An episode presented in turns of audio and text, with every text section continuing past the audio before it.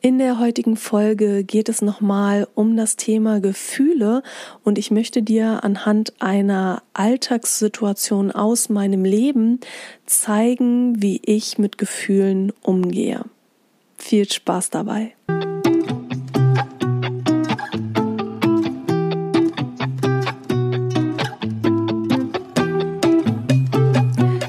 Herzlich willkommen, dies ist dein Podcast How to Shine. Ich bin Isabel Drescher, ich bin seit 2004 Trainerin und Coach und ich habe Psychologie studiert. In meinen Kursen und auch in diesem Podcast geht es ja um das Thema Hirnmanagement.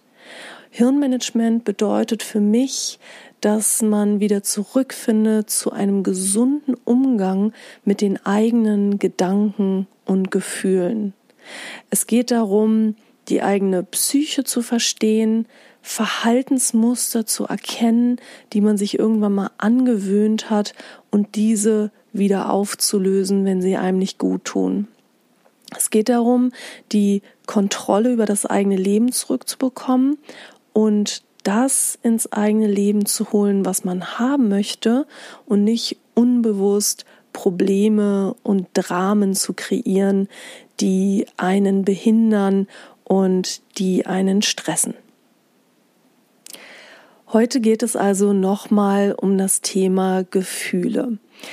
In der letzten Folge haben wir gesehen, dass es nicht die Ereignisse sind, die Dinge, die uns passieren oder Dinge, die Menschen sagen oder nicht sagen, die bei uns Gefühle auslösen, sondern zwischen dem Ereignis und dem Gefühl steht immer die eigene Bewertung dessen, was gerade passiert ist. Ich möchte an dieser Stelle nochmal deutlich machen, dass es mir um Gefühle geht wie Wut, Enttäuschung, Trauer, Freude und nicht um Körperempfindungen wie Schmerz oder Unwohlsein oder auch Stimmungen, die zum Beispiel durch den Hormonhaushalt beeinflusst werden, die durch mangelndes Sonnenlicht oder genug Sonnenlicht beeinflusst werden. Ne? Wenn du ähm, dich nicht an der frischen Luft bewegst und dein Körper nicht in der Lage ist, Vitamin D zu bilden, dann kann das auch sein, dass du dich niedergeschlagen fühlst, kraftlos fühlst. Ähm, das hat dann nichts mit deinen Bewertungen zu tun. Also ich rede über diese anderen Gefühle und da steht eben zwischen dem Ereignis und deinem Gefühl deine Bewertung. Was ich auch nicht sage, ist, dass es falsch ist, etwas Bestimmtes zu bewerten. Ne, wenn wir sowas nehmen wie ähm, Arbeitslosigkeit, also stell dir vor, du wirst arbeitslos und du fühlst dich jetzt niedergeschlagen oder du hast dir irgendetwas sehr gewünscht und du hast es jetzt nicht bekommen, dann ist es nicht falsch, traurig zu sein oder es ist auch nicht falsch, Angst zu empfinden oder irgendein negatives Gefühl zu empfinden.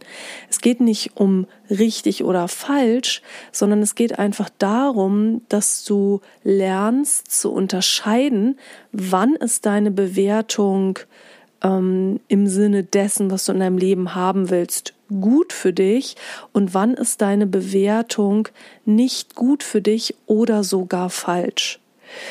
Denn wie wir auch in der letzten Podcast-Folge schon gesehen haben, ist es so oft so, dass unser Gehirn, was sehr, sehr schnell ist, äh, dabei Dinge zu interpretieren, oft auch Quatsch interpretiert.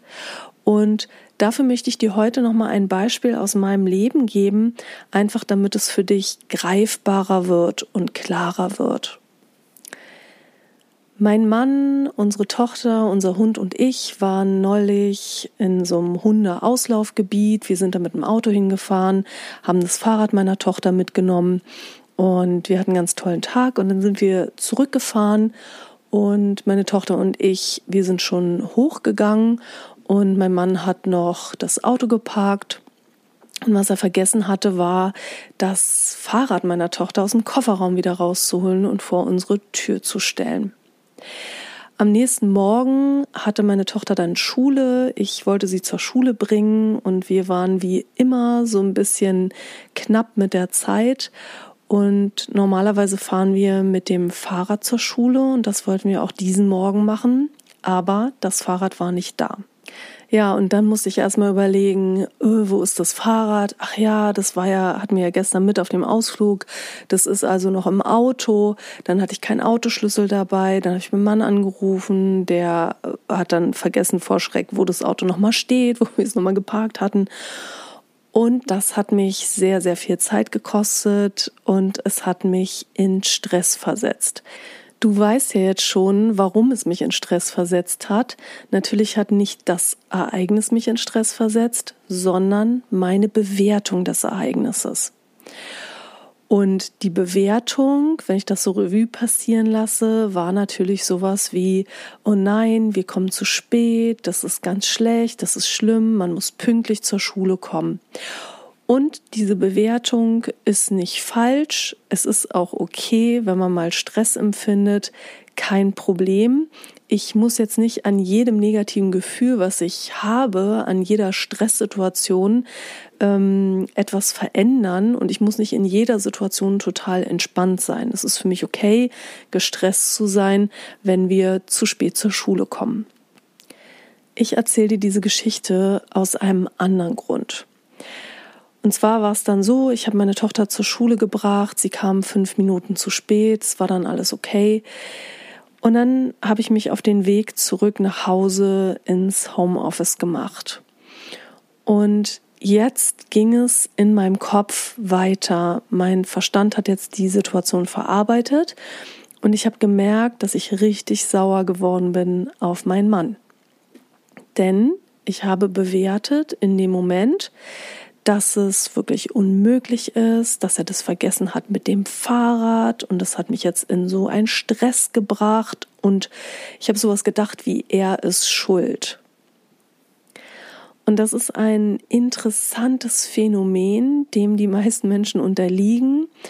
Und zwar fühlt es sich gut an, wenn man jemanden hat, den man verantwortlich machen kann, dem man die Schuld geben kann für unangenehme Situationen, unangenehme Gefühle, die man selber hatte. Ich habe das schon bei meiner Tochter gesehen, als sie noch ganz klein war. Wenn die sich gestoßen hat, dann hat die, sobald die sprechen konnte, immer gesagt, Mama, du bist schuld oder Papa, du bist schuld. Selbst wenn ich im Wohnzimmer in der hintersten Ecke saß und sie sich an der anderen Ecke irgendwie wehgetan hat, hat sie vermutet, das hat sie wirklich mal so geäußert, dass ich die Schwelle da extra hingebaut habe zwischen Wohnzimmer und Flur, damit sie darüber stolpert und sich stößt. Das heißt, wenn wir Schmerz haben, wenn wir Stress haben, wenn wir unangenehme Gefühle haben, dann entlastet es uns, wenn wir jemand Schuldigen haben in unserem Verstand, an dem wir unsere aufgestaute Energie, unsere negativen Gefühle loswerden können. Und wir können jetzt mal die Situation weiterspinnen. Also stellen wir uns jetzt vor, ich steigere mich da so richtig schön rein, wie unmöglich das ist, dass er das Rad nicht rausgeholt hat aus dem Auto. Dann komme ich jetzt nach Hause und wie äußert sich jetzt dieses Gefühl in Verhalten? Dieses Gefühl äußert sich dann in Verhalten so, dass ich jetzt ihn vielleicht anpumpen würde und würde sagen, Mann, voll blöd, du hättest mal irgendwie darauf achten können, dass du das Fahrrad rausnimmst. Es hat mich total in Stress gestürzt. Und die Frage ist halt, was hätte ich mit diesem Verhalten erzeugt? Ja, natürlich Gegenwehr bei ihm und wir hätten dann einen Streit gehabt und einen Konflikt gehabt. Und die Frage ist einfach, hätte dieser Konflikt zu irgendeinem guten Ergebnis geführt? Natürlich nicht. Dieser Fehler, den er gemacht hat, dass er das Fahrrad nicht rausgestellt hat, der ist halt passiert.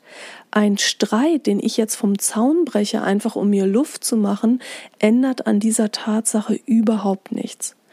Und in solchen Momenten ist es total hilfreich, Hirnmanagement zu betreiben. Und das bedeutet für mich in dieser Situation, mich zu fragen, okay, was sind die Fakten? Was ist wirklich passiert? Ja, er hat vergessen, das Fahrrad vor unsere Tür zu stellen. So, ist das so schlimm? Wie will ich diesen Fehler, den er gemacht hat, bewerten. Und ich denke, dass es völlig normal ist, mal einen Fehler zu machen, mal was zu vergessen. Und ich frage mich in solchen Momenten auch, okay, was war sein Motiv? Er hatte kein Motiv. Er hat das Fahrrad nicht mit Absicht im Auto gelassen, damit ich Stress habe am nächsten Tag, sondern er hat einfach an andere Sachen gedacht und das Fahrrad hatte er nicht mehr auf dem Schirm. Also es steckte keine bösartige Absicht dahinter. Und deswegen werde ich mich natürlich davor hüten, jetzt anzukommen und ihn anzumeckern oder sowas für eine Sache, die, wenn man es in Relation sieht, überhaupt nicht schlimm war.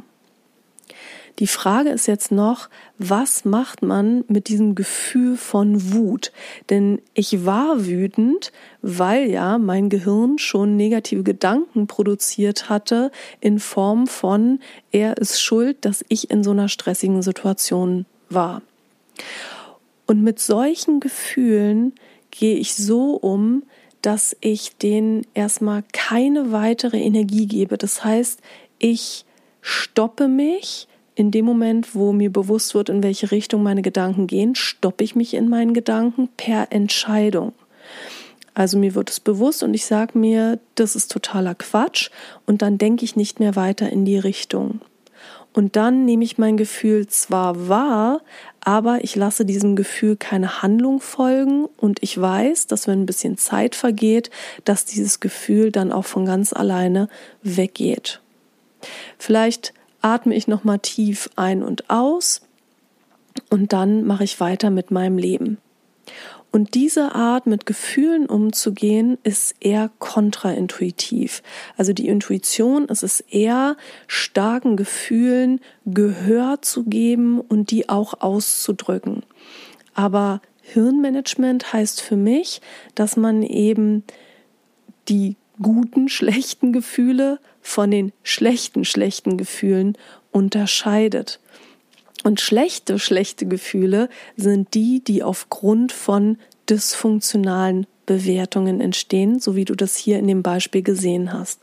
Es gibt auch gute, schlechte Gefühle. Also schlechte Gefühle, die ich habe, wo jemand zum Beispiel einen Wert verletzt, für den ich stehe. Also sagen wir mal, mir ist es wichtig, dass man respektvoll miteinander umgeht und jemand schreit mich jetzt an, obwohl ich gar nichts gemacht habe, dann ist es für mich ein gutes, schlechtes Gefühl, wenn ich dann wütend bin und diesem Gefühl würde ich auch Ausdruck verleihen. Aber all die Gefühle, die entstehen aufgrund von Quatschgedanken, denen gebe ich keinen Ausdruck. Und wenn du Lust hast, dann kannst du in nächster Zeit mal beobachten, wie oft du schlechte, schlechte Gefühle hast, also wie oft du schlechte Gefühle produzierst aufgrund von Quatschgedanken, Quatschbewertungen.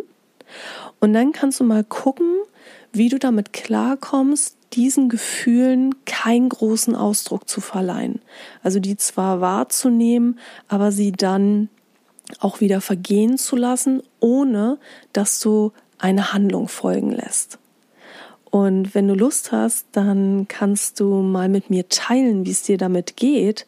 Das würde mich sehr interessieren. Und dazu kannst du auf Facebook unter dem Post für diese Folge oder auch auf YouTube mir mal deine Erfahrungen schreiben. Ich wünsche dir jetzt auf jeden Fall erstmal eine gute Zeit, bis wir uns wieder hören. Deine Isabel.